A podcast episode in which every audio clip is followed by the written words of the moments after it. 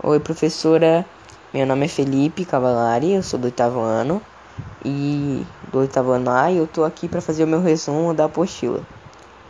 Bom, eu vou começar com todos os gêneros que a gente viu na apostila, seja estudado mesmo ou até em exercícios. Vou começar com a charge. É um gênero humorístico composto de desenho. Algumas vezes apresenta falas que apresentam relações com a atualidade e criticam alguns temas. Notícia: apresenta um fato mais objetivo, costuma ter extensão mais curta, caráter imediato e de pouca duração, relatando acontecimentos. Além disso, ela é mais específica.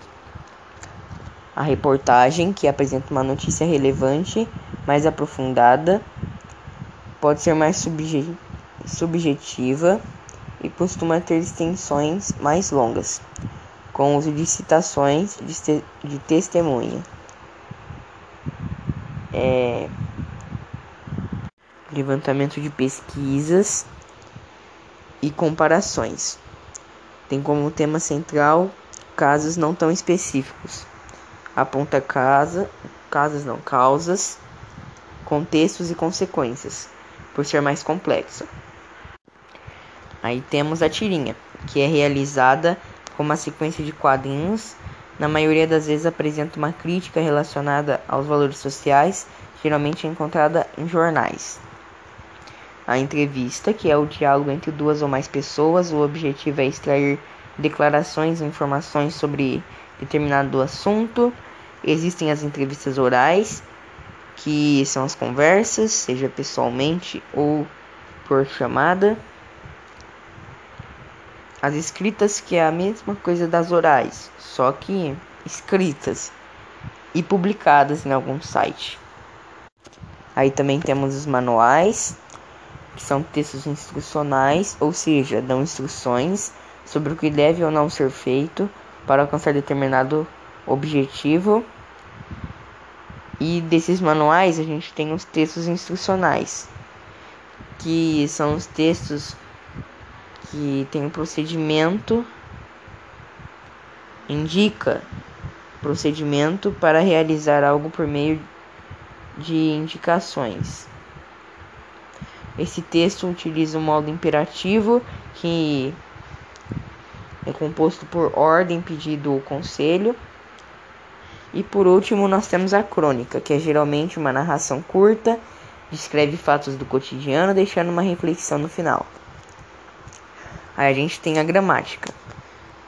Predicação verbal é a relação do verbo com o sujeito, com as possíveis com, com os possíveis complementos da oração.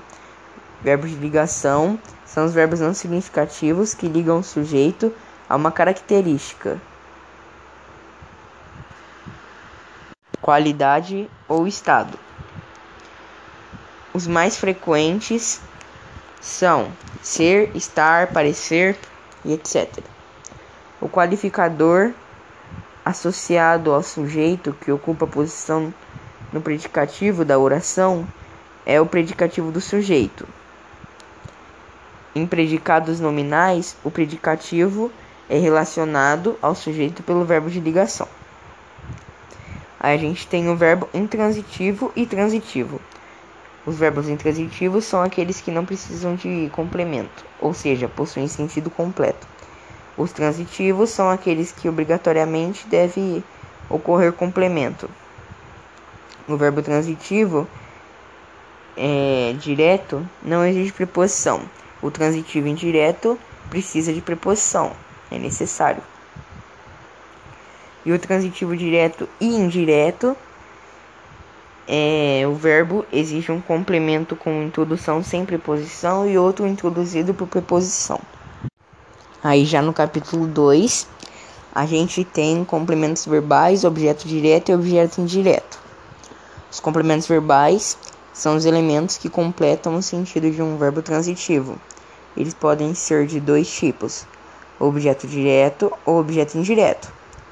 O direto é o termo que completa o sentido de um verbo transitivo direto, ligando-se a ele sem a necessidade da preposição. Os objeto, o objeto indireto é o termo que completa o sentido do verbo transitivo indireto, ligando-se a ele por meio de uso obrigatório de uma preposição.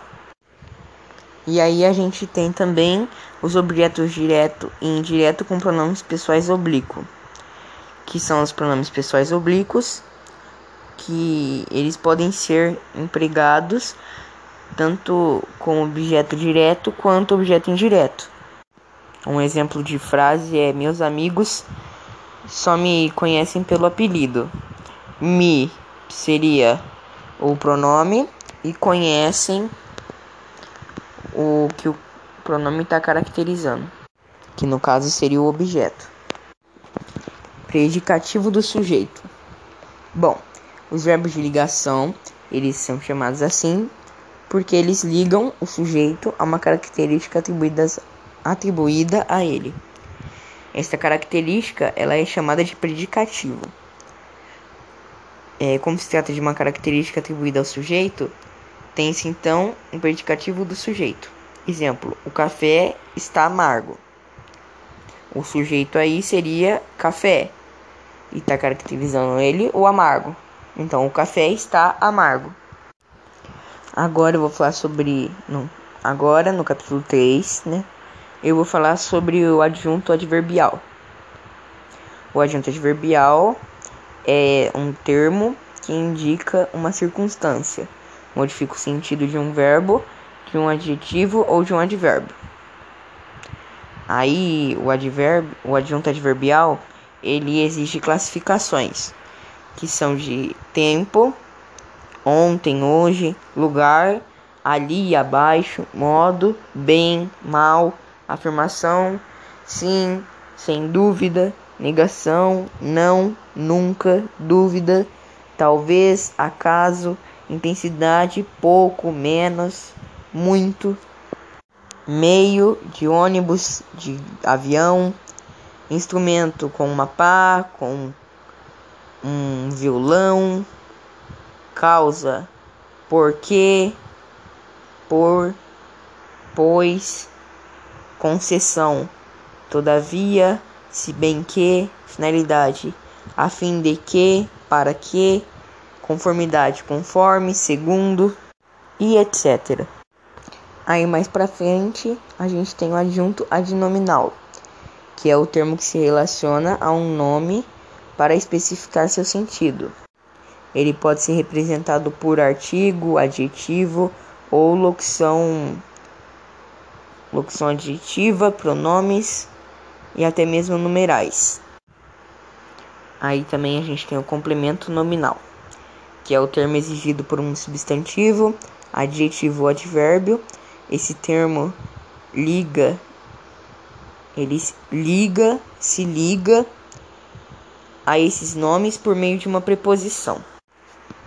Diferença entre termos. No caso, é a diferença entre adjunto adverbial e objeto indireto.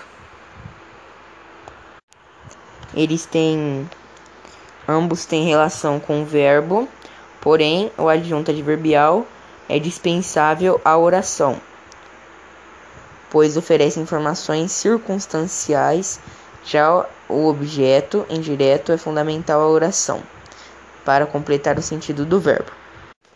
Aí já no capítulo 4 agora a gente tem o, predi o predicativo, o período simples e o período composto.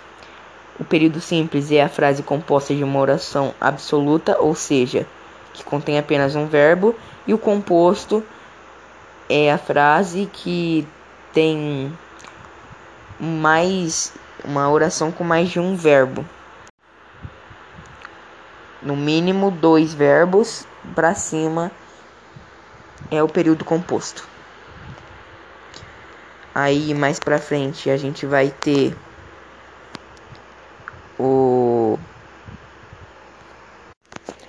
o ah, a figura de linguagem.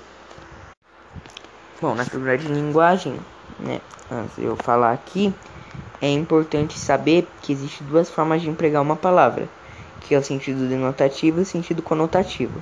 O denotativo é o sentido literal, que é ou seja, né, igual do dicionário e o conotativo a sentido figurado, ou seja, que, não responde, que corresponde à realidade.